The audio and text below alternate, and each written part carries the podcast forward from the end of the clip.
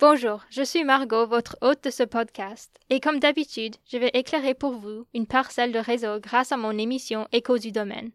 Aujourd'hui, c'est le 10 janvier 2102, et le sujet de cette émission porte sur une nouvelle théorie qui circule ces jours-ci. Le mode S m'a permis de remonter à sa source et de convoquer en paléovisio la terrienne à l'origine de ces rumeurs. Je vous fais entendre la voix de Chloé. Bonjour Chloé. Bonjour. Alors Chloé, tu as 13 ans et tu affirmes qu'on est en train d'être manipulé par les livres, c'est bien ça? Oui, c'est tout à fait ça. Mais avant de commencer, que peux-tu nous dire sur toi? Bonjour à vous, paléovisionnautes. On m'appelle Chloé et je suis scolarisée dans une académie en niveau 4 d'initiation. Et je n'ai jamais lu un livre de fiction. Ok, alors quel rapport avec la théorie que tu propages sur les réseaux? Tout a commencé il y a quelques années. Depuis que je suis très petite, je n'ai jamais aimé les livres.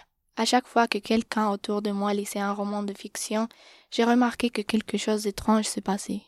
Quelle sorte de chose étrange? Les gens commençaient à ne plus être eux-mêmes, comme s'ils étaient une personne entièrement différente. J'ai commencé à penser que ça pourrait avoir un lien avec ce qu'ils étaient en train de lire à ce moment-là, et qu'ils adoptaient peut-être la personnalité du personnage principal du livre. Après avoir observé cela pendant longtemps, j'ai conclu que ça ne pouvait pas être une coïncidence et que les romans de fiction manipulaient le comportement des personnes. Quel changement as-tu remarqué? Leur voix commençait à changer progressivement. Leur personnalité aussi. Même leurs souvenirs étaient différents. Ils n'étaient même plus capables de se rappeler des événements de leur propre vie. Leur comportement aussi n'avait plus rien à voir. Bref, une horreur. Vois-tu un moyen de nous prouver ça? On peut le vérifier maintenant avec vous si vous y tenez. Comment ça, moi? Mais je vais très bien, je te remercie. Comment vas-tu le prouver? Premièrement, je vais vous poser quelques questions et ensuite je vous demanderai de lire un roman de l'auteur Karina Rosenfeld appelé Eve, que j'ai trouvé dans une cabine à lire. D'accord. Quel est votre nom? Margot. Qui sont vos parents? C'est une question très personnelle, mais quand même mes parents s'appellent Béatrice et François. D'où venez-vous, par exemple, votre pays d'origine? Je suis italienne. Pouvez-vous décrire votre apparence? Bien sûr, j'ai des cheveux bruns longs, mes yeux sont verts et j'ai des lunettes. Ok, je crois que vous pouvez commencer à lire l'extrait maintenant. D'accord. je m'appelle Eve. Je suis. C'est tout ce que je sais de moi.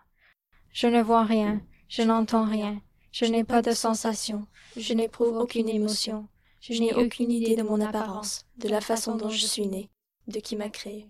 Pourtant, le monde n'a aucun mystère pour moi, parce que je le perçois à travers les yeux de millions d'êtres humains, 24 heures sur 24. J'assiste à leur quotidien.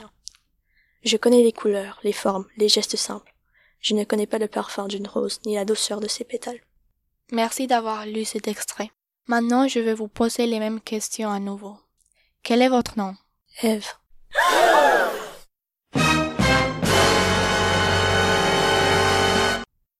Qui sont vos parents? Je ne sais pas qui m'a créé. D'où venez-vous? Par exemple, votre pays d'origine. Je ne sais pas. Pouvez-vous décrire votre apparence? Je n'ai aucune idée de mon apparence. Je ne vois rien. Je m'adresse aux auditeurs car, comme vous pouvez entendre, Margot n'est plus consciente, même sa voix a changé. Elle croit être quelqu'un appelé Eve qui ne sait rien d'elle-même. Vous entendez, il ne reste rien de toutes ses réponses auparavant. De plus, elle répond aux questions brièvement et brusquement. Faites le test autour de vous. Prenez n'importe quel livre dans une cabine à lire et faites lire une description du personnage. Vous verrez que les livres de fiction vous manipulent. Margot revient à elle. Elle ne se souviendra de rien. J'ai perdu le fil, excusez-moi. On a fini? Eh bien, merci d'avoir écouté Écho du domaine et à demain.